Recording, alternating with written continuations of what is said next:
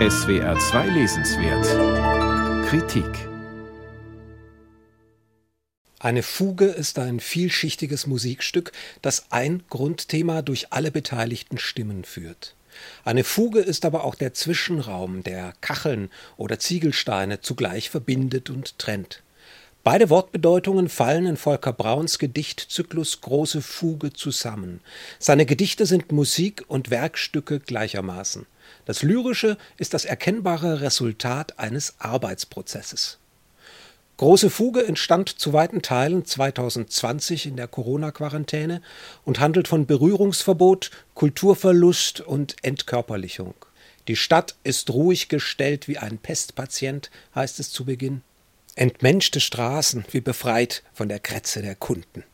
Aus dem Mund eines marxismusgestellten Dichters aus Ostdeutschland lässt sich dieser grimmige Satz durchaus positiv verstehen. Schließlich versprechen Nichtstun und Stillstand zumindest klimapolitisch einen Ausweg aus dem, was Braun als Gewinn-Verlust-Maschine beschreibt, die sich ohne erkennbaren öffentlich-kulturellen Sinn drehe.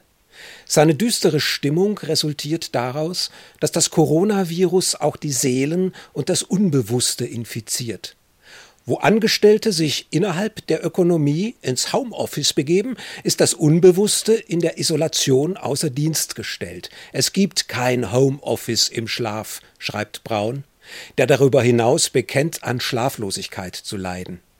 Allenfalls Wachträume sind möglich, für den Lyriker sind das aber keine schlechten Zustände. Brauns Wachträume handeln von einer Sache, die nicht in der Welt ist, und sind in einer Welt, die nicht meine Sache ist, angesiedelt. Dieser Zwischenraum zwischen noch nicht und nicht mehr ist die große Fuge, aus der heraus Brauns Gedichte entstehen. In diesem Spannungsfeld zwischen Hoffnung und Verzweiflung, Utopie und Untergang bewegt sich seine virale Lyrik. Doch auch die Körper werden in Mitleidenschaft gezogen, wenn Berührung und Nähe verboten bleiben. So durchforscht Braun das eigene Schmerzgedächtnis, tritt in einem anderen Gedicht zum Leibesbeweis an und entdeckt, dass das virusinduzierte Distanzgebot sich nahtlos mit der MeToo-Moral verfugt. Vorsicht und Abstand sind in jeder Hinsicht geboten. Sarkastisch kommentiert er, also das Abendland geht ohne Abschied, ein Winke Winke, das war's. In die Erfahrungen von Körperlosigkeit und Kulturzerfall fügt Braun die Erinnerung an eine flüchtige Liebe, an einen zarten Kuss, damals, als man noch angstlos das nackte Gesicht zeigte. Doch wie liebt der Mensch mit Mundschutz, der Kuss nur gehaucht und mit vorsichtshalber geschlossenen Augen?